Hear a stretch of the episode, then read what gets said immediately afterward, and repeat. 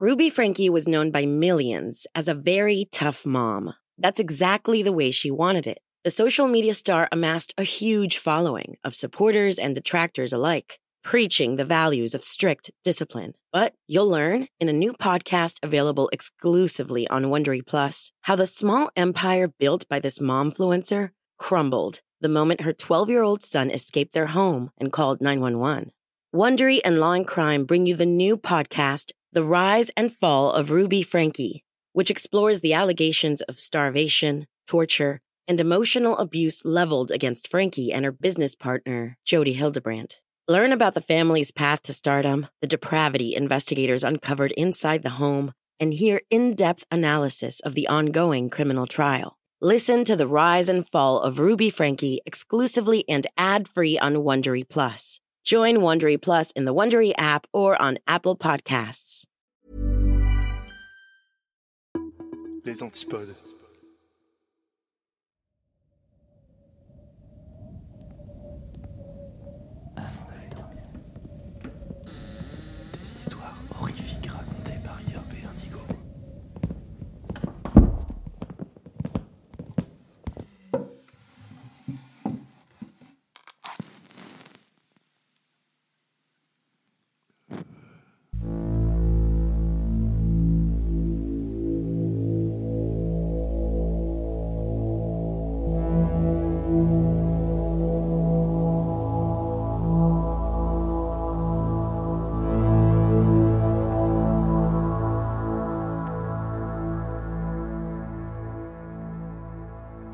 Installez-vous confortablement au fond de votre lit, remontez la couette jusqu'au menton et fermez les yeux.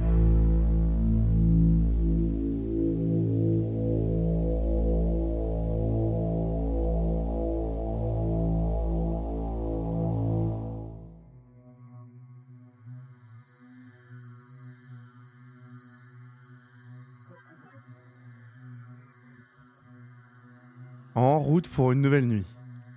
Les derniers visiteurs de la journée venaient de sortir. Les lumières commençaient à s'éteindre les unes après les autres, plongeant les diverses pièces dans la pénombre. Et le silence s'installait dans l'immensité du bâtiment. Et j'étais pas mécontent d'avoir trouvé ce job. Les horaires de nuit me permettent de me faire un peu d'argent sans empiéter sur mes cours à la fac.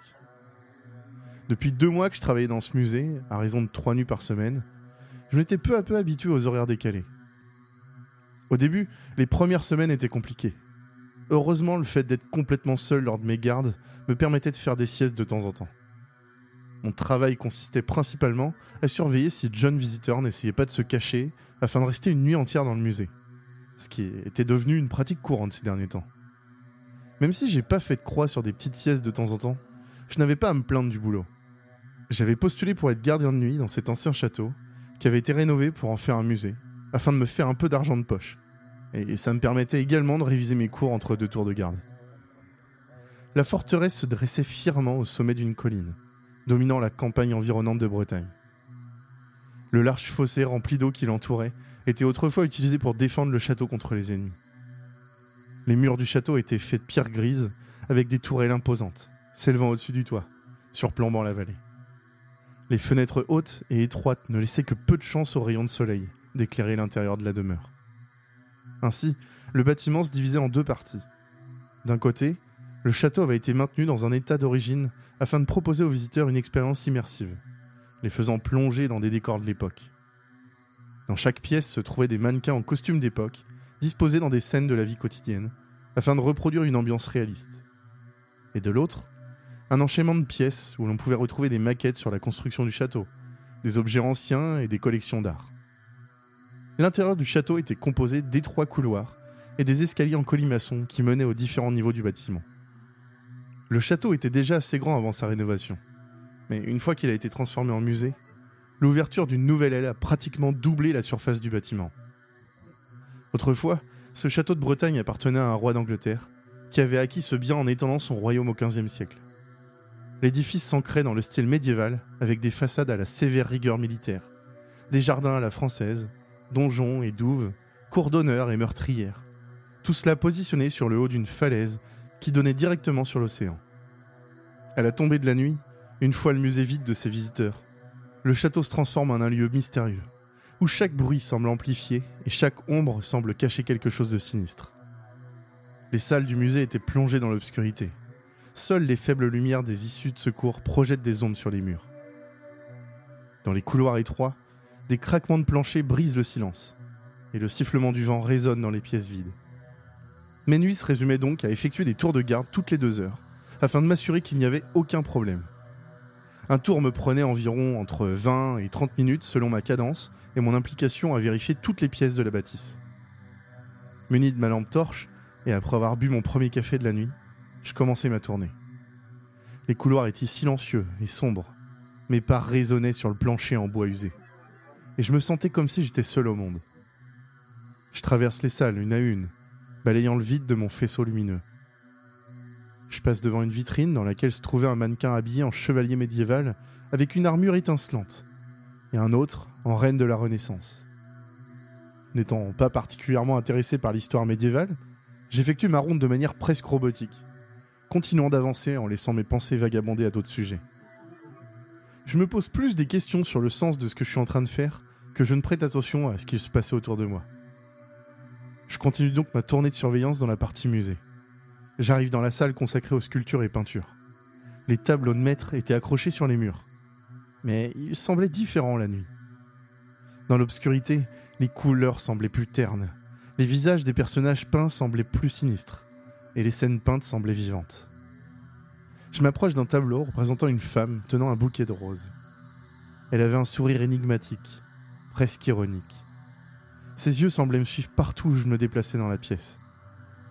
J'essaie de me convaincre que c'était juste mon imagination qui me jouait des tours, mais j'ai fini par détourner le regard et poursuivre ma ronde. Arrivé à une jonction entre les deux parties, j'allais entreprendre de terminer ma ronde dans la nouvelle aile quand un craquement sur ma droite me tira de mes pensées. Le couloir qui se trouvait sur ma droite donnait directement sur les premières pièces du château. L'ensemble de l'architecture se composait d'énormément de pierres et de bois, donc j'imaginais que le bois devait craquer avec l'humidité de l'extérieur. Toutefois, par acquis de conscience, je me dirige vers la pièce en question. La partie château différait grandement de la partie musée, se composant simplement de pièces replongeant les visiteurs dans la vie quotidienne de l'époque, au travers des mannequins affublés des tenues d'époque en guise de personnages. La pièce où je me trouvais actuellement reconstituait la chambre du roi, avec un mannequin en tenue royale allongé sur le lit et un autre en tenue de nuit d'époque qui se trouvait debout à ses côtés. Un second craquement s'y entendre, plus près cette fois-ci. J'avais même l'impression qu'il provenait de la pièce où je me trouvais. Sans raison particulière, mon cœur battait la chamade. Je projetais le rayon de ma lampe en direction du bruit. La lumière venait illuminer les mannequins et je plongeais mon regard derrière eux dans le coin de la pièce. Mais, hormis mes camarades de tissu inanimés, j'étais seul dans la chambre royale. À force de solitude, je m'étais habitué à la compagnie de ces statues. Bien qu'au début, leur présence me mettait mal à l'aise. Les mannequins inanimés pendant la journée semblaient prendre vie la nuit, et les ombres s'étiraient sur les murs, installant une atmosphère pesante et oppressante. Dans l'obscurité, les morceaux de plastique qui leur servent Dieu reflétaient la moindre lueur et les rendaient encore plus inquiétants. Je terminais mon tour de garde sans rien noter d'anormal et regagna mon poste dans mon bureau. Je m'installe sur ma chaise, sentant la fatigue me gagner malgré le café bu il y a près d'une heure, et m'apprêter à faire une sieste, après avoir programmé une alarme dans une heure et demie. Je fis de la place sur mon bureau, me positionna et m'endormis. Lorsque je rouvris les yeux, ce n'était pas par le son de mon alarme. À vrai dire, je pouvais pas dire ce qui m'avait tiré de mon sommeil. D'habitude, je profitais de chaque minute de repos et l'alarme devait très souvent se répéter pour me sortir de ma sieste. Et là, c'était pas le cas. Je vérifia mon téléphone et effectivement, il ne sonnait que dans quelques minutes. Je me levai donc et me mis à écouter attentivement autour de moi si j'entendais rien d'inhabituel qui aurait pu mettre fin à mon repos improvisé. Mais rien ne se fit entendre. Je me préparais donc à faire une nouvelle ronde afin de me réveiller pour ensuite réviser mes cours. Cette fois-ci, je commençais par le château pour terminer par le musée. Une nouvelle fois, je défilais devant les scènes et les mannequins avançant de pièce en pièce. Arrivé dans l'avant-dernière pièce, je suis pris d'un violent sentiment de malaise. Pourtant, j'arrivais pas à en déterminer l'origine. La scène représentée devant moi était un buffet entre le roi, sa femme et ses sujets. mettant en place une grande tablée avec divers victuailles devant une cheminée éteinte. Une fois de plus, je balayais les statues avec ma lumière, éclairant des visages sans traits, pourvus simplement d'yeux vides et inexpressifs. Le malaise s'est désormais transformé en peur, et je me hâte de terminer cette pièce pour aller dans la suivante. Alors que je m'apprête à sortir de là, je me fiche devant la sortie et je me retourne lentement sur moi-même quand je compris la source de ma peur. Parmi les mannequins tous attablés autour de la table, là aurait dû se trouver un mannequin assis, comme tous les autres, se tenait une chaise vide. La chaise, pourtant à la même place que toutes les autres, était dépourvue de mannequin, laissant un espace vacant parmi les pantins. Machinalement, je balayais la pièce du regard, suivi de ma lampe torche, mais rien d'autre ne s'y trouvait. Malgré la peur qui grandissait, je tentais de me rassurer en me disant que le personnel d'entretien avait dû emmener le mannequin en rénovation et que j'en étais pas aperçu lors de ma précédente ronde. Je sortis rapidement de la salle en avançant prudemment. La nervosité me faisait prêter attention aux moindres détails. Je continue d'inspecter les environs, mais il n'y avait personne. Je commence à me demander si quelqu'un n'était pas entré dans le château en essayant de me faire peur. J'avançais de plus en plus rapidement, me retournant frénétiquement pour m'assurer que j'étais seul dans le château. Le craquement du bois qui résonnait entre les couloirs me faisait sursauter et me rendait encore plus nerveux. Le claquement de mes chaussures sur le parquet s'accélérait et résonnait sur celui-ci. Les couloirs me paraissaient s'être allongés et j'éclairais chaque recoin de la pièce. J'entendais mon cœur battre dans mes tempes. Le vent continuait de siffler à travers les fenêtres et le bruit se rapprochait désormais d'un hurlement en continu. Je défilais de pièce en pièce, balayant brièvement chacune d'entre elles de ma lumière. Je voulais seulement rejoindre mon bureau pour pouvoir m'y enfermer. Arrivé dans le dernier couloir, avant mon bureau, ma lampe vint se poser sur un visage blafard. Je sursautai en poussant un cri. Dans un coin de la pièce, à côté de la porte, un mannequin se tenait debout avec le visage orienté vers moi. En me rapprochant de lui, je me rendis compte qu'il était disposé de façon à ce qu'en progressant dans la pièce dans le sens inverse, il était comme caché. Cela expliquait pourquoi je l'avais pas vu lors de ma première ronde. J'avais dû traverser cette pièce dans l'autre sens et le mannequin s'était retrouvé dans mon dos sans que je m'en aperçoive. Une nouvelle fois, je me rassurais en me disant que le personnel de ménage ou d'entretien avait dû le mettre de côté pour une raison X ou Y. Je me tenais maintenant à à peine un mètre du mannequin, et la sensation de malaise et de peur ne m'avait pas quitté. La tête du mannequin était penchée sur le côté, mais dirigée vers le couloir d'où je venais. Il donnait l'impression de me regarder de ses yeux de plastique. Je sortis du couloir, quand mes yeux se posèrent sur deux autres mannequins postés devant la porte de mon bureau. Mon sang se glaça, et mon corps devint lourd comme de la pierre. Mon cerveau me hurlait de fuir, mais mon corps refusait de bouger. Je ne pouvais que penser. Penser que ces mannequins ne pouvaient pas être là. Penser que même si je n'avais pas aperçu le précédent mannequin lors de ma précédente ronde, il était impossible de louper ces deux-là. Penser que je n'étais pas seul dans le musée. Penser que cette personne avait déplacé les mannequins pour jouer avec moi. Mais le plus terrifiant, c'est ce que je savais. Je savais que ce qui m'accompagnait cette nuit n'était pas quelqu'un, mais quelque chose. Enfin, mes jambes se décollèrent du sol, et en prenant conscience de ça, je me mis à courir. Je me suis échappé de la salle d'expo, la respiration haletante, les jambes tremblantes. Les mannequins étaient toujours là, immobiles, mais j'avais l'impression qu'ils me suivaient du regard. J'ai couru à travers les couloirs sombres du musée, priant pour trouver une issue. Je me sens pris au piège, comme si les murs du musée se resserraient lentement autour de moi. L'obscurité devient plus dense et plus menaçante à chaque pas que je fais, et je peux m'empêcher de regarder derrière moi toutes les quelques secondes pour m'assurer que rien ne me suit. C'est alors que j'ai entendu d'abord des pas traînants qui résonnent sur le sol de pierre, des soupirs rauques qui semblent sortir de la nuit elle-même. J'accélère ma course. Les bruits de pas s'intensifient, me rattrapant à chaque tournant. D'un coup, je sens une main froide me toucher l'épaule. En me retournant d'un bond, seul le vide me faisait face. Je sais qu'ils sont là. Je sens leur présence derrière moi. Je sais que je suis poursuivi. Pendant ma course, je me rends compte que les mannequins sont de plus en plus nombreux désormais, tout en étant plus proches de moi, sans jamais bouger. Je suis terrifié. La peur monte en moi comme une vague implacable, menaçant de m'engloutir. Je sais que je peux pas continuer comme ça, que je dois trouver un moyen de sortir d'ici. Mais comment? Les mannequins sont partout. Ils se dressent devant moi, immobiles et pourtant menaçants, comme des gardiens silencieux de l'obscurité. Je sais pas ce qui les anime, mais je sais que je peux pas leur échapper. Chaque fois que je tourne un coin, ils sont là, silencieux et inquiétants.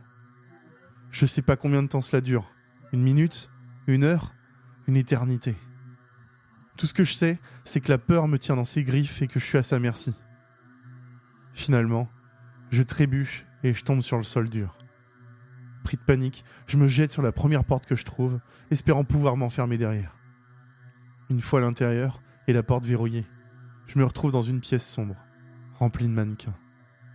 Ils sont tous tournés vers moi, les yeux brillants d'une lueur surnaturelle, et leurs mains immobiles tendues dans ma direction. Je n'ai pu que penser à hurler avant que l'obscurité m'engloutisse. La lumière du jour commençait à se répandre dans le musée, quelques heures avant l'arrivée des premiers visiteurs. Comme tous les matins, en tant que directeur du musée, j'effectuais une ronde pour m'assurer que tout était en ordre avant l'ouverture. Le château était vide quand je suis arrivé. Le jeune étudiant qui travaillait comme gardien de nuit finissait son service à 6 heures, et le personnel de ménage venait sûrement de partir. Ma vérification était pratiquement terminée quand je suis tombé sur un mannequin qui avait été laissé au milieu d'un couloir. Le personnel de ménage avait dû oublier de le remettre à sa place après avoir nettoyé. Je le prie pour le replacer. Mais je lui trouve aucune place de libre. Je décide donc de le mettre de côté pour le moment, en me disant que les employés seront mieux que moi. Je le place donc dans une pièce de rangement, en refermant la porte. Je jette un regard au mannequin, et je me fis la réflexion que, malgré ses yeux verts en plastique, ceux-ci semblaient se plonger dans les miens, semblaient m'appeler à l'aide.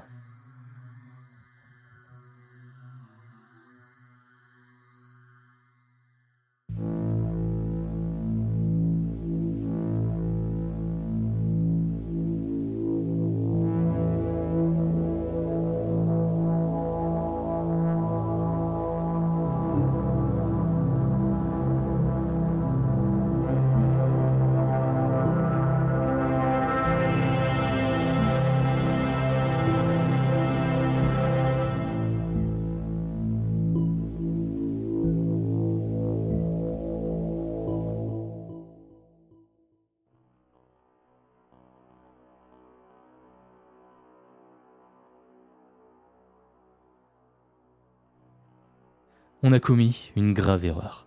Au départ, on a pensé que ce serait une idée plutôt amusante, je le jure.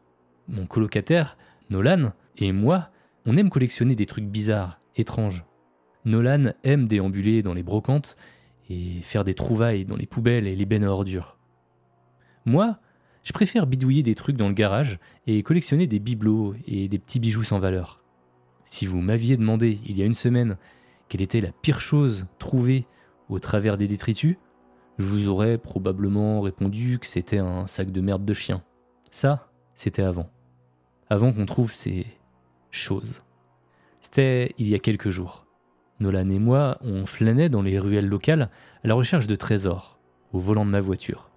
On venait juste de ramasser quelques trucs cool, comme des vieilles assiettes, une œuvre d'art un peu abîmée, une table d'appoint en bois. Bref, une assez bonne pêche. Alors qu'on passait derrière un petit centre commercial, Nolan m'a pris par l'épaule. Mec, regarde Nolan pointait une benne juste devant nous. On y voyait une paire de pieds pâles dépasser du haut, près du rebord. J'ai immédiatement garé la voiture devant la benne. Nous sommes sortis, avons escaladé la boîte métallique pour y regarder à l'intérieur.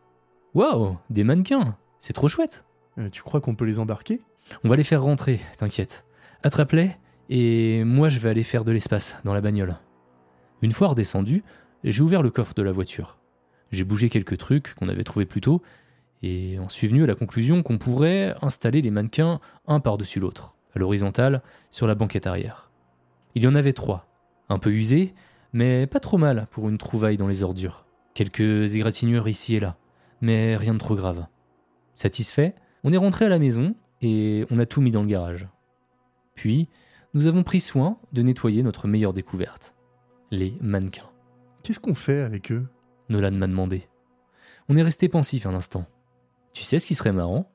Pourquoi on leur mettrait pas des haut-parleurs derrière le crâne et on leur ferait dire des trucs trop chelous pour faire peur aux gens? Ah, c'est ultra stylé comme idée. On a passé l'heure, ou les deux heures suivantes, je sais plus trop, à creuser des trous derrière les têtes des mannequins et on y a inséré des petits haut-parleurs Bluetooth. Une application nous laissait diffuser nos voix captées par nos téléphones portables directement dans les appareils. On a ensuite passé le reste de l'après-midi à faire les cons avec notre nouvelle installation, jusqu'à ce que ça devienne ennuyeux. On a pris quelques photos et vidéos pour montrer à nos potes, qui nous ont tous répondu qu'on était débiles. Nos deux autres colocataires n'étaient pas très chauds à l'idée de cohabiter avec des mannequins parlants, mais on leur a dit qu'ils s'habitueraient. On aurait dû les écouter. Le lendemain, je sirotais une tasse de café en consultant Instagram quand Nolan est arrivé dans la cuisine en riant. Tu m'as bien eu hier soir, mec. Bah bon Euh, Qu'est-ce que j'ai fait? Et le mannequin que t'as mis près de ma porte de chambre, très effrayant. Euh, c'était pas moi. Peut-être euh, Amy ou, ou Sonny J'ai répondu, accusant nos deux autres colocataires. Ouais, ouais, ouais. ouais. Un de ces jours, c'est moi qui t'aurai. Prépare-toi. Il prit une tasse de café et est remonté dans sa chambre. C'était une journée qui fut assez ennuyante. Je n'ai pas fait grand-chose. Un peu de ménage. Plus tard, dans la soirée, nous avons invité quelques amis à la maison, histoire de déboucher quelques bières et faire un feu dans la cour arrière. Fiers de notre travail, nous avons présenté nos mannequins aux amis présents à la soirée. Et tout le monde les a détestés. Sauf euh, Nolan et moi, bien sûr. Nous avions l'habitude, ça ne nous a pas vexés. Mais nous les avons tout de même remis à l'intérieur, pour pas ennuyer les invités. Bon, je vais aux toilettes. Quelqu'un a besoin de quelque chose? J'ai demandé, en me levant de ma chaise, placée près du feu. Une ou deux personnes voulaient des bières. Je suis donc rentré. La porte des toilettes était entr'ouverte, et les lumières étaient éteintes.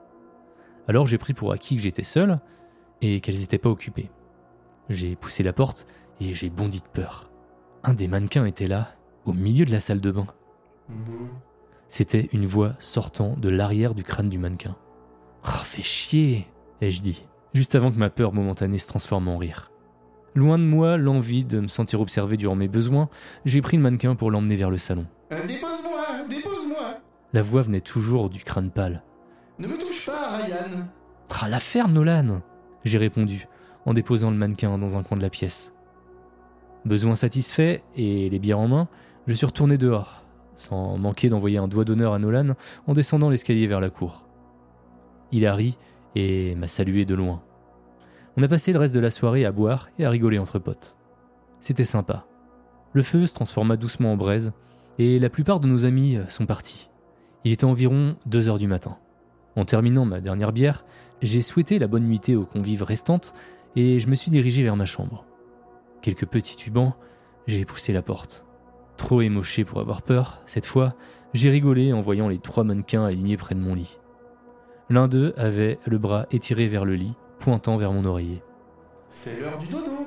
Dit l'un d'eux. J'ai soupiré et je les ai tous trimballés au salon. Encore une fois. Je me suis demandé si c'était une bonne idée de les avoir ramassés, finalement. Le but, c'était que ce soit rigolo, pas compliqué. Je suis retourné à ma chambre, j'ai fermé la porte et je me suis laissé tomber dans mon lit, me laissant emporter dans le sommeil par le bruit de la clim. Le réveil fut difficile et tardif. Je me suis roulé sur le côté pour prendre mon portable et vérifier mes notifications, lire les nouveautés sur Reddit. J'ai presque fait une crise cardiaque en apercevant le mannequin au pied de mon lit, C'est l'heure de se lever. dit-il, ou elle, peu importe. C'était des mannequins plutôt classiques, sans traits au visage. Nolan avait de toute évidence dessiné un sourire au charpie sur celui-ci. J'ai pris mon roman de Game of Thrones sur la table de chevet et je l'ai lancé au visage avec rage au mannequin, qui l'a reçu en pleine poitrine, qui l'a fait tomber à la renverse. Oui. Dit-il d'une voix étouffée, provenant du sol. J'ai enfilé mon peignoir et j'ai quitté la pièce. J'ai pris ma douche. Et quand je suis retourné à ma chambre pour m'habiller, le mannequin était toujours sur le sol, avec son sourire stupide dessiné sur son visage centré. Je l'ai pris par le bras et je l'ai traîné vers le salon, où je l'ai remis avec les deux autres mannequins qui n'avaient pas été déplacés. J'ai quand même remarqué que Nolan avait dessiné un sourire en charpie sur eux aussi. Sonny travaillait ce jour-là et devait rentrer tard. Nolan et Amy étaient sortis faire je sais pas quoi. J'avais donc la maison pour moi tout seul. C'était dimanche, et j'ai passé la journée à jouer à des jeux vidéo et à lire. J'avais aussi entrepris de terminer les bières restantes de la petite fête de la veille. J'ai pris une canette et une cigarette, et je suis sorti sur le balcon arrière. Qu'est-ce que c'est que cette connerie? Les trois mannequins étaient maintenant en rond, debout, autour du feu de camp éteint, des bières vides à la main. J'ai déposé ma bière et je suis rentré chercher une batte de baseball près de mon lit et je suis ressorti. J'ai allumé ma cigarette et j'ai frappé toutes mes forces le mannequin le plus proche de moi, faisant valser sa tête de l'autre côté du jardin. Ce fut le prochain à recevoir un coup de batte en pleine poitrine. Déchaîné, j'ai complètement pété les plombs et défoncé leur torse, arraché leur tête et détruit leurs membres en frappant de toutes mes forces. J'ai pris les morceaux restants et je les ai transportés dans la ruelle, où j'ai tout laissé tomber près des poubelles. Dans les poubelles, t'as été trouvé, et dans les poubelles, tu retourneras. Ai-je dit avec cynisme, aux morceaux de mannequin éparpillés par terre, avant de jeter mon mégot au milieu du tas de membres méconnaissables. Merde, Nolan, mais comment t'as fait ça? Je me suis dit, en marchant à nouveau vers la maison. J'ai fumé une dernière cigarette sur le balcon en terminant ma bière entamée. Une fois vidée, j'en ai aussitôt pris une deuxième et je suis retourné jouer à l'ordi. Environ une heure s'est écoulée avant que l'appel de la nicotine se fasse sentir à nouveau. En arrivant sur le balcon, je savais pas si j'avais envie de crier, pleurer ou hurler de rage lorsque j'ai vu les trois mannequins qui étaient, de nouveau, autour du feu. Leur tête était tournée vers moi, et où il y avait eu jadis un sourire, se trouvait une grimace menaçante dessinée au charpie. Ils avaient été rafistolés avec du ruban adhésif gris, les pièces brisées rattachées à leur torse, rapiécées où je les avais démembrés et défoncés il y a à peine une heure. Incrédule, je suis resté silencieux une bonne minute, clignant des yeux pour être sûr de comprendre ce que je voyais. Je me serais pincé tellement j'y croyais pas.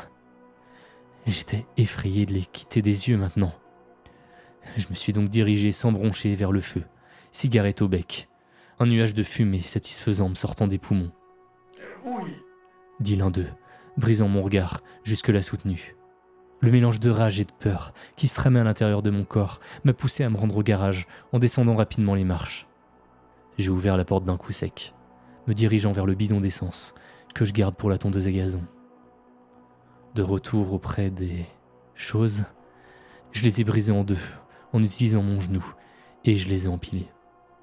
J'ai arrosé le tout d'essence et j'ai lancé ma cigarette au milieu de la pile. Les flammes se sont mises à monter. Tout s'est mis à brûler très vite, générant beaucoup de fumée noire et de chaleur. J'ai dû me reculer tellement c'était chaud. Enragé, j'ai fait un doigt d'honneur à la pile brûlante et je me suis assis en silence pour observer le feu détruire ce qu'il restait des mannequins, de notre trésor. Je savais au fond de moi que Nolan était quelque part en train de se tordre de rire à me voir dans cet état pour de stupides mannequins de ruelle. Mais à ce point-là, je n'en avais rien à cirer. Je les détestais et je m'en fichais complètement d'avoir l'air d'un idiot. Le feu s'est éteint par lui-même et tout ce qui restait était difficilement identifiable. Du genre des morceaux noircis qui n'avaient pas fondu et des piles de plastique déformées et calcinées. Encore sous l'émotion, je suis rentré dans la maison, direction ma chambre. En passant devant le salon, je l'ai entendu. Je me suis arrêté net, trop sous le choc pour regarder ce qui avait dicté ces mots. Dans la pénombre du salon, j'ai vu trois silhouettes humanoïdes, sombres, immobiles. En fait, elles n'étaient pas juste sombres, mais noires et calcinées, avec des petites colonnes de fumée sortant du haut de leur tête vers le plafond. J'ai senti mes jambes ramollir et mon cœur se débattre pour sortir de ma poitrine. J'ai couru le plus vite possible vers ma chambre, incrédule, et j'ai fermé la porte. J'ai tout lancé ce qu'il y avait comme objet sur le sol et j'ai tenté de bloquer ma porte avec tout ce que j'ai pu trouver à portée de main. Je me suis assis sur le sol et je me suis mis à réfléchir à tout ça. Et puis j'ai commencé à écrire ceci. Peut-être que ça aura du sens? S'il vous plaît, il faut m'expliquer. Comment il a réussi à faire ça? Je sais bien que les mannequins ne prennent pas vie par magie. C'est impossible, je le sais. Je continue de hurler au travers la porte, suppliant Nolan. Mais comment, comment il a fait ça? Je dois savoir. Ils ne sont pas réels. Ils ne sont pas vivants. C'est une blague. Ça doit être une blague. Pitié, vous êtes les seuls qui pouvaient m'aider. Vous êtes les experts du surnaturel. Des histoires à dormir debout, non Allez, je dois savoir ce qui s'est vraiment passé. Je dois réaliser que c'était pas réel. Je dois dormir. Je dois halluciner, c'est ça? Ouais, c'est ça. Mais. Mais je n'ai jamais eu de rêve aussi lucide avant.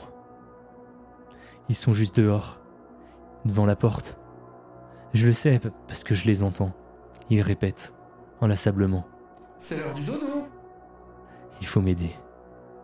S'il vous plaît.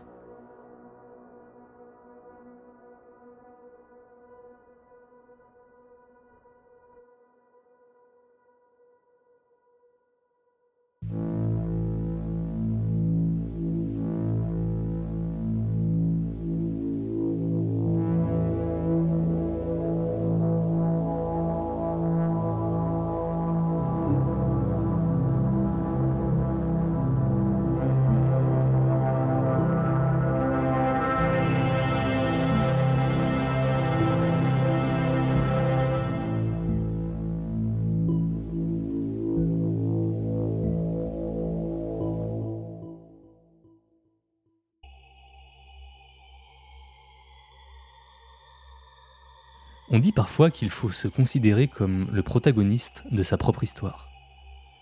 Certains prennent cet adage un peu trop au sérieux, et ils deviennent des personnes narcissiques, qui agacent tout le monde. Mais il y a une autre façon de voir les choses.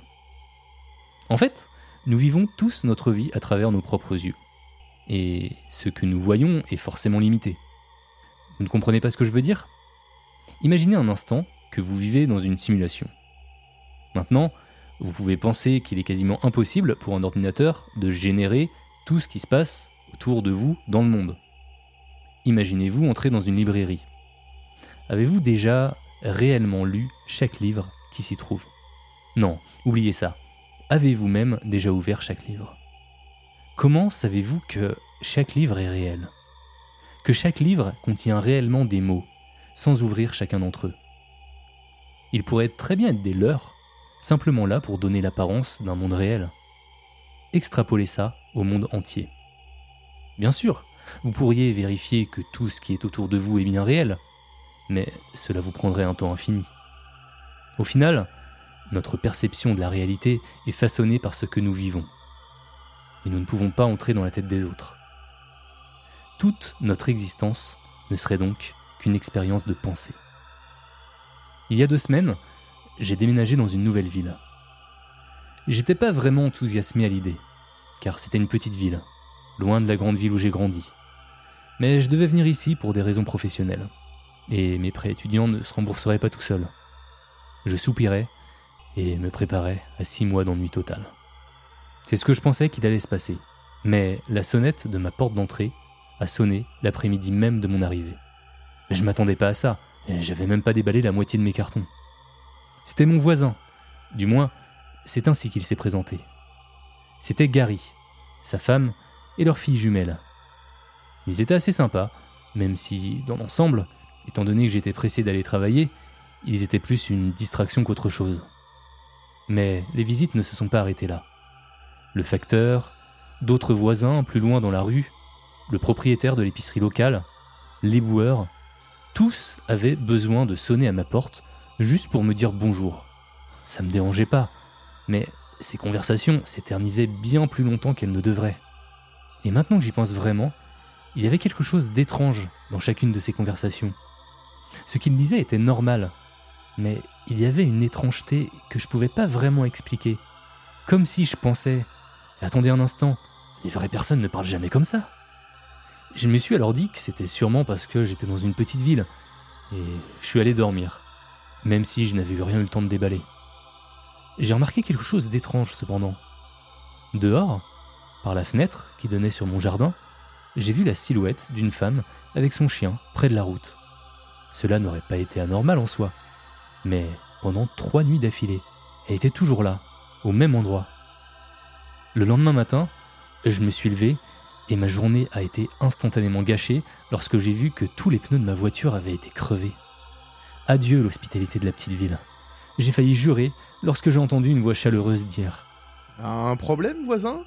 C'était Gary, et vu la manière dont il s'était approché de moi, on aurait dit qu'il attendait depuis un certain temps, dans un coin, pour surgir à mon arrivée. Euh, oui, quelqu'un a fait ça? Oh On dirait qu'on a un fauteur de troubles en liberté ici.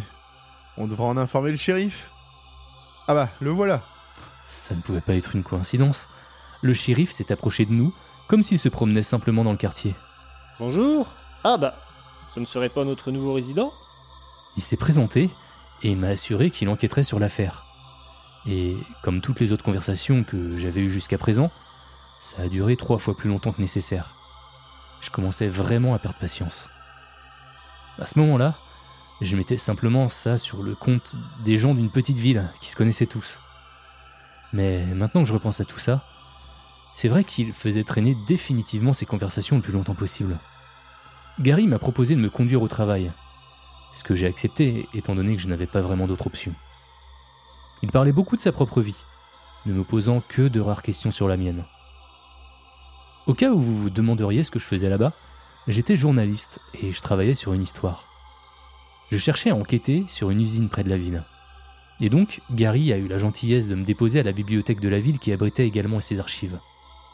Elle était assez ancienne. Elle n'avait pas de système numérique en place. Ils utilisaient encore des vieilles fiches sur lesquelles on écrivait si on voulait emprunter un livre. On aurait pensé qu'au moins, dans une bibliothèque, je pourrais avoir un peu de paix et de tranquillité. Mais non. La bibliothécaire et ses deux assistants sont venus me parler. Ils ont écarté les autres clients qui semblaient également vouloir se présenter et ont commencé à m'expliquer comment fonctionnait la bibliothèque. Encore une fois, la conversation a duré beaucoup trop longtemps à mon goût. J'ai essayé de me concentrer sur mon travail, mais j'ai pas vraiment pu. J'ai remarqué que des gens m'attendaient dans les allées de la bibliothèque. Leurs visages étaient dans des livres qu'ils ne lisaient visiblement pas car ils étaient à la même page depuis des heures.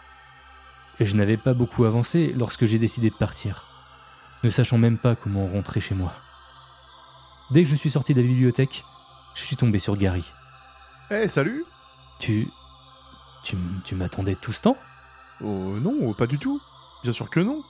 J'étais juste dans le coin et je me suis souvenu que t'avais pas moyen de rentrer chez toi. J'ai réalisé que la bibliothèque fermait, alors j'ai pensé te ramener.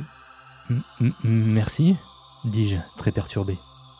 Sur le trajet du retour, Gary m'a dit qu'il y aurait une grande fête chez lui demain après-midi.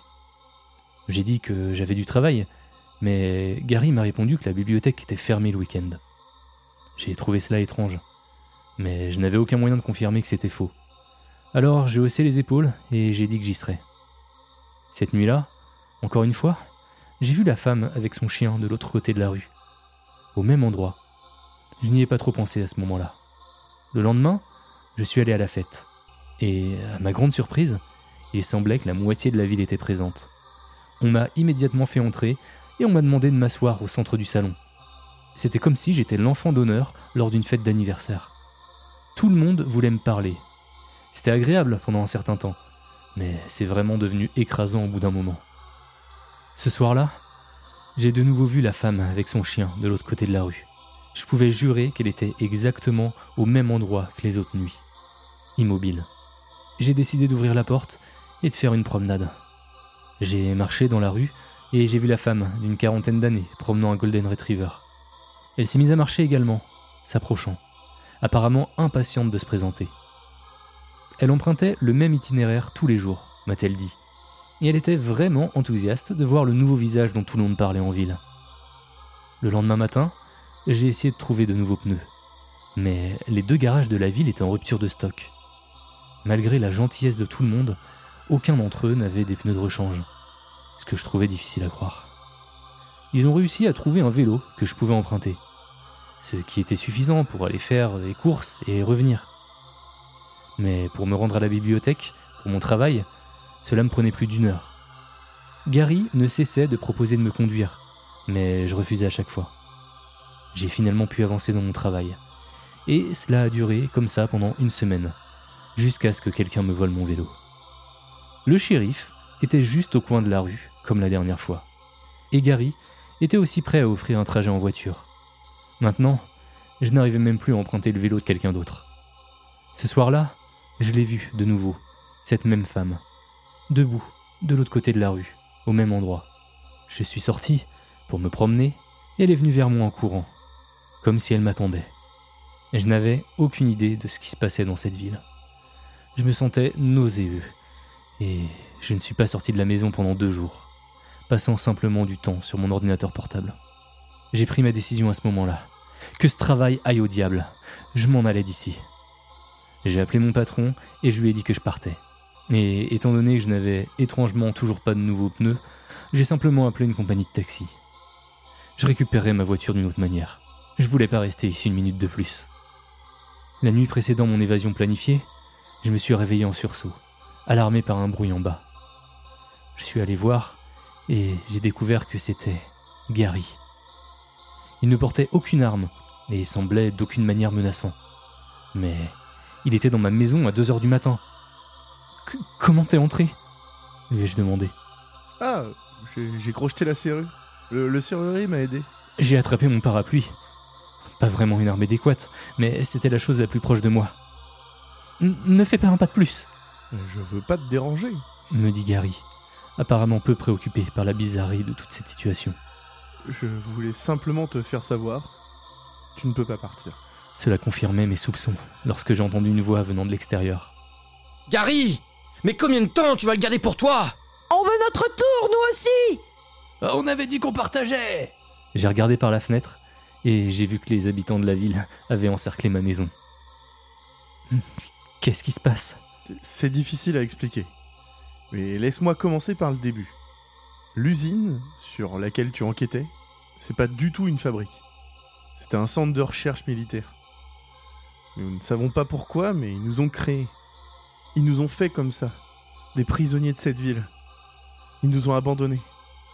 Nous ne saurons pas pourquoi, mais on dirait qu'ils voulaient nous maudire. Je vois pas d'autre raison qui expliquerait ce qu'ils nous ont fait. Son visage se déforma en un rictus. Nous avons peu de volonté propre. Ce n'est que lorsque quelqu'un comme toi arrive de l'extérieur que nous trouvons notre raison d'être, que notre ville prend vie. Sais-tu comment étaient mes journées avant que tu n'arrives? Je restais debout dans une maison vide avec ma famille pendant des heures, à regarder un mur blanc, incapable de manger, de boire ou de dormir, incapable de ressentir, incapable de m'exprimer. Je peux même pas parler aux membres de ma famille quand tu n'es pas là. Je pense que tu as un terme pour nous. PNJ, personnage non joueur. C'est ce que nous sommes. Nous ne pouvons rien faire sans ta présence. Et j'aimais tellement quand tu étais là. Pour la première fois depuis des années, je me sentais vivant. Tu sais quoi? Ma maison est en réalité vide. Pas de meubles, rien du tout. Tout ce que tu avais là-bas le jour de la fête, cela s'est matérialisé uniquement lorsque tu es entré. Je pourrais rentrer chez moi dans une maison vide, mais c'est hors de question. Viens avec moi. Je suis monté en courant à l'étage et j'ai verrouillé la porte de ma chambre, me barricadant du mieux que je pouvais. J'ai regardé par ma fenêtre et j'ai vu une foule de gens dans mon jardin. Je les entends à ma porte. Dans quelques instants, ils vont entrer. J'ai. J'ai de la famille en dehors d'ici. Je veux pas passer ma vie en prison, captive de. de ce qui se passe dans cette ville. Ma main tremble de terreur pendant que j'écris ça sur mon téléphone. Je n'ai aucune idée de ce que je dois faire. Je pense que je sens de la fumée. Ils sont sûrement en train de mettre le feu, sachant que je devrais sauter par la fenêtre. Je sais pas s'ils se battront pour moi ou essaieront de me déchirer pour que chacun ait sa part. Mais ils ne vont pas me laisser tranquille.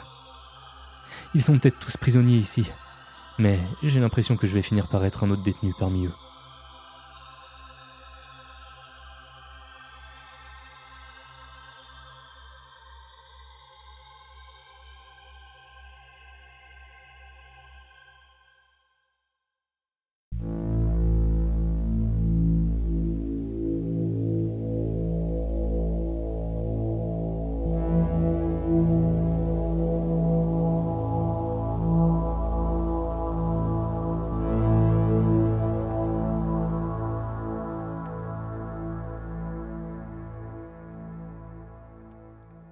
Bonsoir, Yo Bonsoir Indigo Comment ça va? Bah écoute, ça va très bien euh, ce soir, cette nuit. Ça va toujours. Oui. Les outros débutent toujours pareil. C'est un peu un autre gimmick qu'on n'avait pas anticipé dans le podcast. Oui. Et Dieu sait qu'il y en a.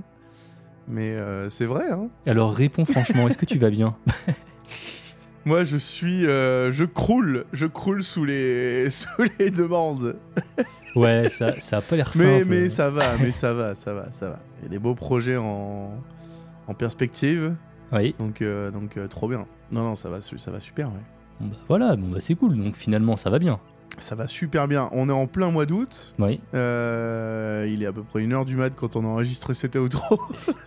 c'est vrai, il est 1h du mat, l'épisode doit sortir dans la journée là. C'est aussi les joies de, de, de l'été. Ça, ça va bien se passer, ça va bien se passer. Oh dame oui. bon, bah un épisode euh, comme ça euh, qui sort rapidement. Sans commentaire. Ouais, peut-être. J'avoue, on- il, j'avoue, il aurait Ouais. dû sortir plus tôt. Effectivement. ouais, il a une semaine de retard. Et une semaine d'avance en même temps. hein. C'est vrai. hein. Donc, euh, non, non, c'est cool. C'est cool, c'est cool. Incroyable ces petites histoires là. Ouais, non mais franchement, euh, je trouve. Tu vois, tu me parlais de d'épisodes préférés, tout ça. Euh, Je trouve que celui-là, il, il entre euh, facilement, tu sais, dans les tops. Ah oui. Ouais, franchement, les, les Ouais, histoires ouais. sont vachement bien. Main Character Syndrome, tu vois, elle est, elle est vraiment euh, trop cool. C'est incroyable. Mm. Ce twist. Ouais.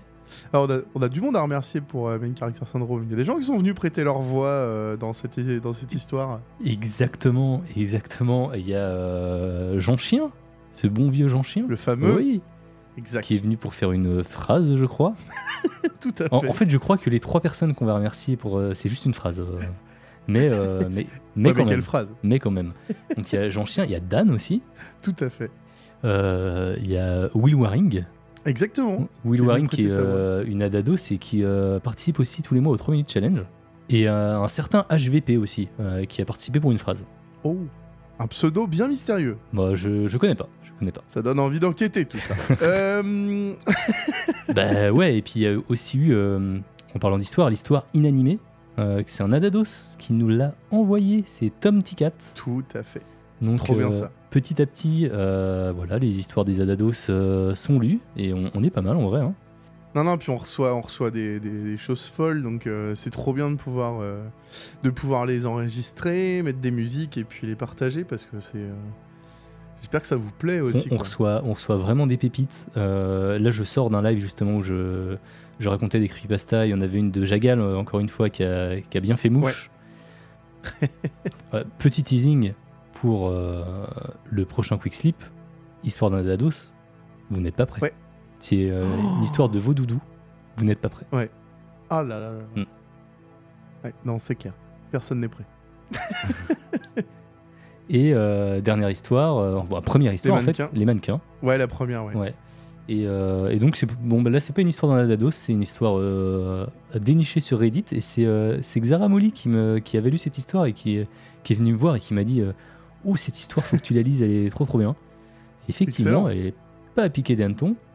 Et donc, euh, je, suis, je, suis allé voir, euh, je suis allé voir l'auteur et puis euh, qui a accepté qu'on la lise. Et effectivement, elle est vra- vraiment cool cette histoire, j'ai vraiment bien aimé. Trop bien. Ouais, il y a un petit thème quand même. Mais hein, oui, bah, on est sur un thème mannequin avec inanimé et mal, hein. mannequin. Et, et- et justement, je m'étais fait la réflexion avant, on n'avait pas vraiment d'histoire arborant ce thème, abordant ce thème, Ouais. pardon. Ouais. Et, euh, et là, ça fait deux d'un coup, quoi. Pas mal, hein. Ouais. Même, euh, même euh, main character syndrome, quelque part, les PNJ, tu vois, ou un espèce de, Oui, de ouais, personnage non, un peu flippant ca- parfois. carrément, on n'est pas sur, on est sur de l'humanoïde, quoi. Là. C'est assez cool, hein. Donc voilà, petit épisode à thème. Et en parlant d'épisode à thème, d'ailleurs, euh, on a reçu énormément de retours positifs de ouf euh, Oh. sur l'épisode 41. Sur le dernier épisode. 41, ouais. 42. 42. 42. Donc euh, un trou dans le sol et euh, on a bien noté que ce format vous a plu. Alors faudra pas non plus, faudra pas que ce soit le, le format, euh, bah, ça, ça va pas être le format par défaut d'avant d'aller dormir. Non, non, non. Mais euh, on a bien noté que ce format vous a plu, euh, que l'histoire en elle-même, euh, vous l'avez trop kiffé aussi.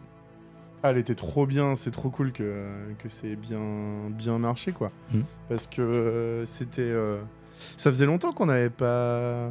Tu vois, testé un truc qui tranche vraiment avec ce qu'on a l'habitude de faire. Mm. Et, euh, et là, vraiment, ouais, une histoire d'une heure et demie, c'est. c'est assez cool. en Ouais, vrai, mais quoi. carrément, carrément, c'était c'était du taf.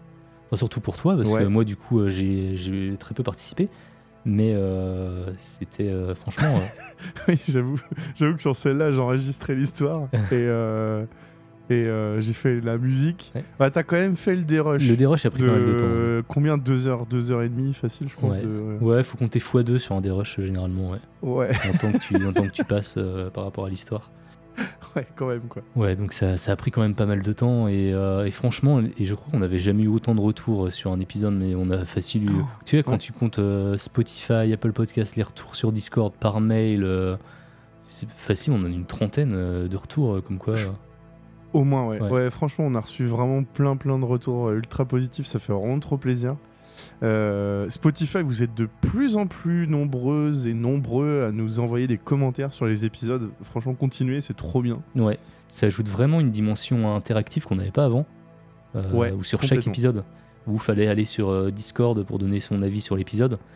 Euh, Là, Mm. tous- les abonnés Spotify peuvent, peuvent le faire et, et du coup, on en a plein. Ça fait plaisir. Donc, continuez comme ça, on vous lit et on vous publie.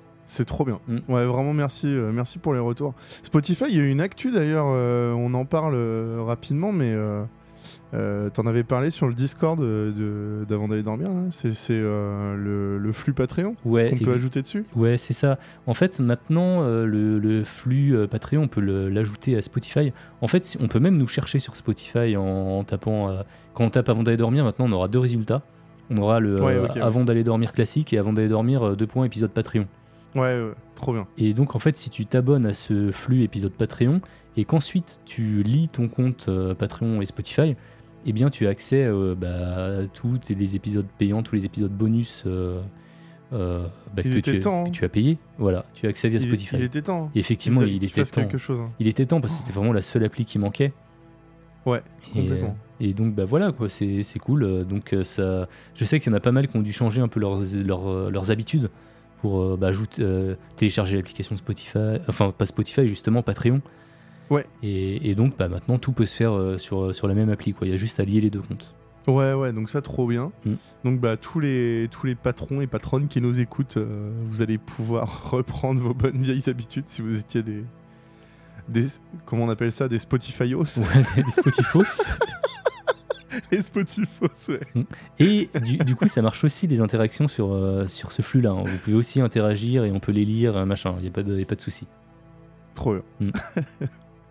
on a des nouveaux patrons aussi à remercier. On a des nouveaux patrons, euh, donc euh, Oui. bah, merci aux nouveaux patrons euh, qui sont arrivés euh, ce mois-ci. Merci euh, euh, Julie, euh, Judy Kael, je sais pas si je le prononce bien, ou si c'est Judy dis peut-être. Kael, ouais. Ouais. Ouais, ouais. Euh, Brigitte AM, Léa, Tonater, Shéraf, le J, euh, Yuki, Nancy et Gabriel. Merci à vous. Merci, merci beaucoup. Mm. Bienvenue. Ah ouais, bienvenue, vous avez plein des... Vous, maintenant vous avez genre euh, ouais, 48, 49 euh, quick slip à rattraper. Ah ouais. Il y a un what the fuck qui arrive dans, dans les semaines à venir. Je, je le tease comme Ah ça. là là, ça y est, il fait du teasing. C'était sûr. Ouais, j'avoue, ouais. Non, mais là, what the fuck. Plus le quick slip, euh, combien 48 Ouais, c'est ça, je crois. Ouais. 48 euh, qui arrive bientôt. euh, pff, ça va, ça va. Ça va être bien. Ouais, Ça vous, va être très, très vous bien. serez très bien. Ouais, le, le prochain quick slip, franchement, il, il- il vaut, il vaut les 2 euros. hein. Il vaut les 2 euros. Clairement. Allez-y. Et puis, bah, je pense qu'on a fait le tour pour les actus. Euh, bah, je pense aussi, c'est déjà pas mal. Hein. Si, quand même, on peut dire, on avait, on avait annoncé deux épisodes dans le mois d'août. Bon, euh, Peut-être un vous en êtes douté de toute façon. On a été un peu Bah ouais, la- Clairement. La semaine dernière, quand il n'y a pas eu de notif, euh, j'imagine que vous en êtes douté. Ouais, on a eu un peu de, un peu de mal à s'organiser. Et, et pourtant, quand même, euh, le backlog est bon, tu vois. On a des, pas mal d'épisodes à enregistrer à l'avance. Mais c'était compliqué de se catcher tous les deux. Dans, Ouais, voilà. ouais, ouais. Mais euh, voilà, c'est, on, on fera mieux, promis. Mais c'est sorti, ouais. Au moins, là, il y a l'épisode du, euh, du 19 euh, qui sort ouais, cou- en, plein mois d'août, on va dire, Voilà. bien avant la reprise. Ouais, c'est ça. Et ça, c'est cool. On, va, on va voir aussi, on peut déjà en parler, je pense qu'il y a possibilité que ce soit compliqué encore cette année pour le mois de l'horreur. Ouais. Bah pareil, hein, une fois n'est pas coutume. Il y a toujours un déménagement au mois d'octobre. euh, C'est- n'importe quoi, c'est n'importe quoi. Tu... Alors, c'était, euh, il y avait- un déménagement de ton côté, un emménagement de ton côté euh, la première année. ça. La deuxième année, c'était moi Toi, qui, qui déménageais. Et puis là, bah, Et là, peut-être, ça va être moi, euh, peut-être courant novembre. Euh, courant, euh, courant octobre. Bon, on va voir de toute façon comment ça se goupille. mais, mais effectivement, ça peut compliquer un petit peu tout, quoi. ouais, on, on- on préfère pas trop vous dire qu'on va doubler cette année ou. euh, Ouais. Euh, Mais on va tripler. Non, non, pardon. pardon. non, je pense qu'on fera, euh, on fera euh, au moins le minimum, peut-être. Et encore, on sait pas en vrai. hein. Ça se trouve, euh, il y aura peut-être. Non, on va voir, on va Voilà, essayer aura- de faire quelque chose Ouais, quand même. ouais. Ouais, ouais. Ce, ce serait cool. Et puis, euh, avec euh, le rendez-vous, j'essaierai de faire quelques trucs de mon côté parce que moi, mine de rien, je devrais pas trop déménager normalement. Donc, euh, peut-être qu'avec le rendez-vous de l'étrange, je ferai un truc. Peut-être que je ferai un live pour Halloween, j'en sais rien, mais euh, j'essaierai de tenir. un- Pardon. C'est le- J'ai bugué sur le pas trop déménager comme si c'était un truc qu'on peut graduer, tu vois. ouais, ouais, bah ouais, je déménage un peu quoi. Mais non, mais je dis ça parce que euh, ça se trouve, ça aura besoin d'un coup de main quoi, pour le déménagement. Donc, euh, voilà. Oui, c'est vrai, c'est vrai. Excellent. Bon, voilà, en tout cas, des, de, bien belles perspectives, mais, euh, mais on, reste, on reste là, euh, on n'arrête pas. On voit des messages de, de Dadados qui nous disent J'espère que vous n'arrêterez pas. On n'arrête pas, hein, Bah on vous non, rassure, non, non. C'est c'est juste. euh, on fait au mieux. Voilà, Euh, on, on tente de- d'être régulier quand même, et ça c'est la, voilà, c'est le minimum qu'on syndical. On d'être régulier quoi. Exactement. bon, en parlant de tradition, il y a toujours une tradition dans les épisodes. Bon, on l'a pas toujours respecté en vrai, mais, euh, mais quand même. Bah oui, 90% du temps. Une petite histoire Enfin, de au fin. moins. Mais oui, exactement. Et pas si Bon, petite. bah, remonter. euh, Pas si petite. Pas si petite. Non, non, euh, Ouais. on, on est sur euh, du 10 minutes là, je pense, à peu près. Hein. Donc, Ouais, je ne sais pas. Mm. pas de spoil. bon, bah, re- remontez la couette. Ouais. hein, vous connaissez maintenant. Bonne écoute. Bonne écoute, à bientôt.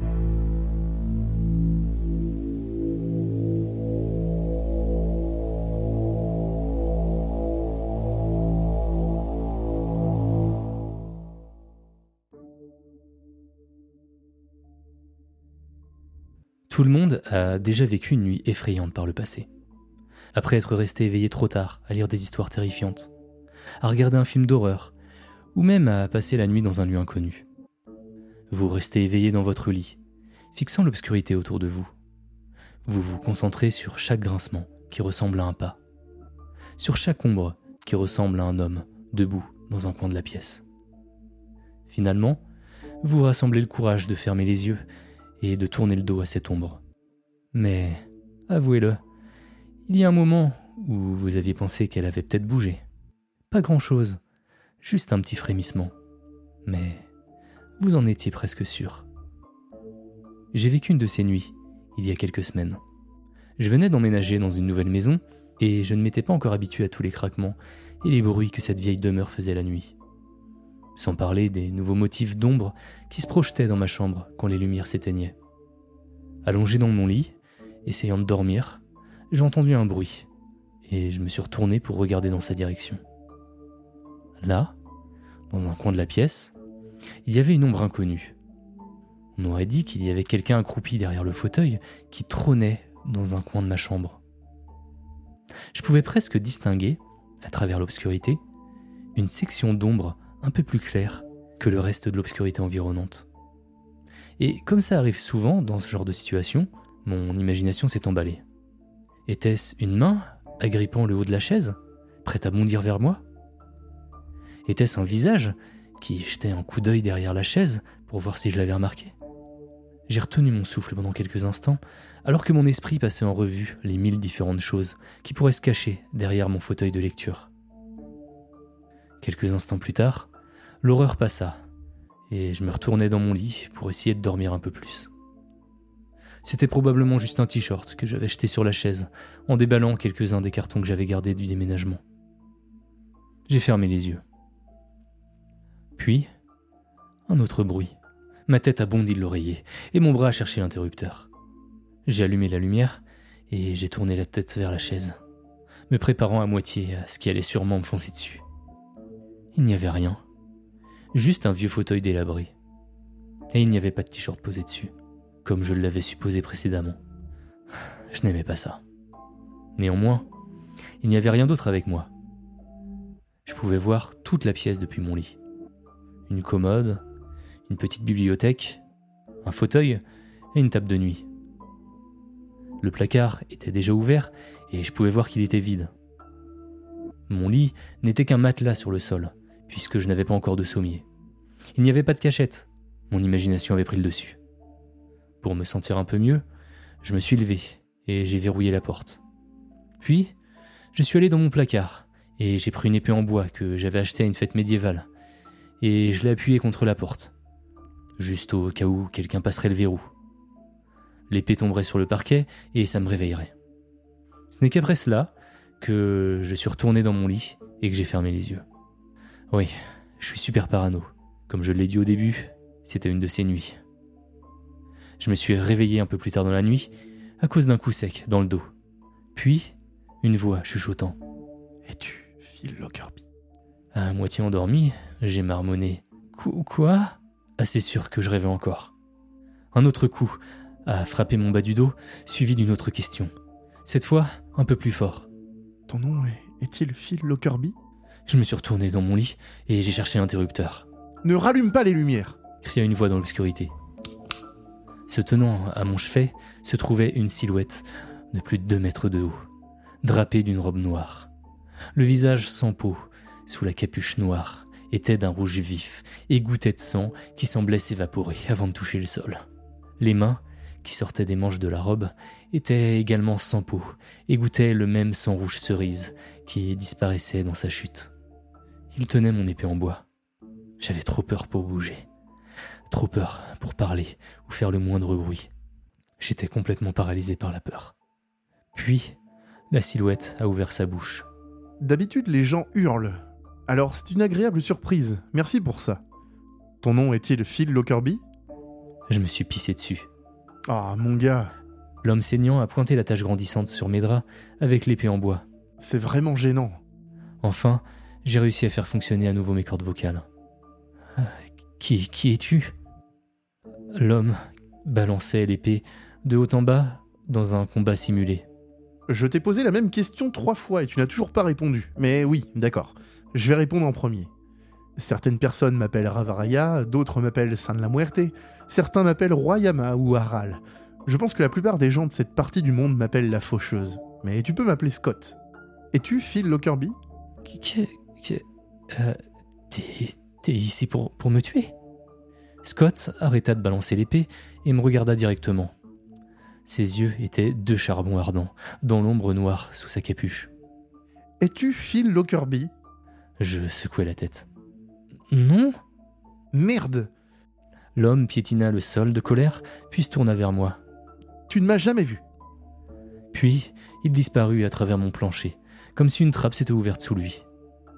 L'épée en bois s'écrasa sur le sol, là où il s'était tenu. Je restais assis dans mon lit trempé d'urine pendant encore au moins dix bonnes minutes, me demandant si je rêvais encore ou si j'avais subi une hallucination mentale complète. Juste au moment où j'allais me lever pour changer de pantalon et de drap, la porte de ma chambre s'ouvrit brusquement et Scott revint directement dans ma chambre, se baissant pour passer dans l'encadrement. Connais-tu l'adresse de Phil Lockerbie? Il me demanda, visiblement agacé. C'est ton adresse que nous avons dans nos fichiers. Euh, je viens de vérifier à nouveau. Euh. C'est qui, nous? demandai-je, me sentant un peu plus à l'aise en face de la personnification de la mort elle-même. Scott se dirigea immédiatement vers l'épée en bois sur le sol et la ramassa. Nous, comme euh, dans l'enfer. Il se remit à balancer l'épée comme un enfant qui fait semblant d'être un Power Ranger. Je, veux juste souligner à quel point c'est dégoûtant. Tu es toujours assis dans ta flaque. Et connais-tu l'adresse de Phil Lockerbie Je sortis du lit et pris une nouvelle paire de sous-vêtements dans ma commode et me dirigeai vers la salle de bain pour me changer. Je vais juste me passer de l'eau froide sur le visage et quand je retournerai ici, il aura disparu, j'ai pensé. Deux minutes plus tard, je suis de nouveau rentré dans ma chambre pour trouver Scott assis dans mon fauteuil, feuilletant l'un de mes romans de Stephen King. C'est vraiment incroyable combien ce gars voit juste. hein. Je me demande s'il connaît quelqu'un. J'ai toussé pour annoncer ma présence. Scott leva les yeux de son livre et demanda à nouveau. Connais-tu l'adresse de Phil Lockerbie? Ah, je la connaissais. Il vivait en face de chez moi. C'était le premier voisin que j'avais rencontré lorsque j'avais emménagé il y a deux jours. Mais si je lui disais, Phil allait-il mourir? Et si je lui disais pas, est-ce qu'il prendrait mon âme en remplacement? Et s'il savait que je mentais? Et il habite en face de chez moi, dans la maison au toit vert, 448. 448. Les 8 de ce monde ressemblent toujours à des 3. C'est de ma faute. Euh, alors, alors il se passe quoi maintenant? demandai-je, ressentant toute la culpabilité du monde en moi. J'avais envie de vomir. Tu changes tes draps et je passe de l'autre côté de la rue pour emmener l'âme de fil en enfer. Il se leva du fauteuil et reprit l'épée. Est-ce que je peux garder ça? Mec, non, j'aime cette épée. Scott pointa l'épée dans ma direction. Je suis ni un homme ni une femme, ni même un humain. Et en représailles pour m'avoir genré, je la prends. On se revoit dans 43 ans. Encore une fois, il s'évapora directement à travers le plancher de ma chambre. Cette fois, en emportant mon épée avec lui. J'ai changé mes draps, mais je suis pas retourné me coucher. Je suis resté assis sur le porche de ma maison pendant 5 heures, à observer la maison de Phil en face. J'ai entendu les cris de sa femme à 7h43. L'ambulance est arrivée à 8h01. Crise cardiaque. Je suppose qu'il me reste 43 ans à vivre, et pour l'instant, je sais pas trop quoi faire de cette information. Je pense que je vais essayer de contacter Stephen King.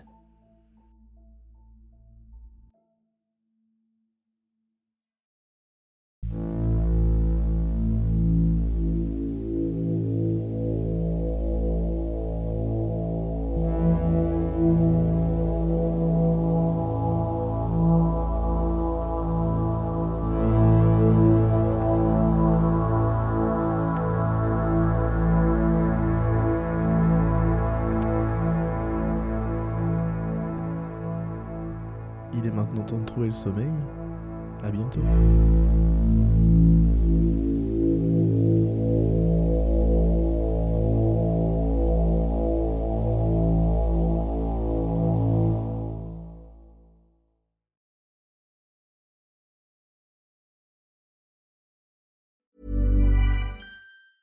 Ruby Frankie was known by millions as a very tough mom. That's exactly the way she wanted it. The social media star amassed a huge following of supporters and detractors alike, preaching the values of strict discipline. But you'll learn in a new podcast available exclusively on Wondery Plus how the small empire built by this momfluencer crumbled the moment her 12-year-old son escaped their home and called 911. Wondery and Law and Crime bring you the new podcast, The Rise and Fall of Ruby Frankie, which explores the allegations of starvation, torture, and emotional abuse leveled against Frankie and her business partner, Jody Hildebrandt. Learn about the family's path to stardom, the depravity investigators uncovered inside the home, and hear in depth analysis of the ongoing criminal trial. Listen to the rise and fall of Ruby Frankie exclusively and ad free on Wondery Plus. Join Wondery Plus in the Wondery app or on Apple Podcasts.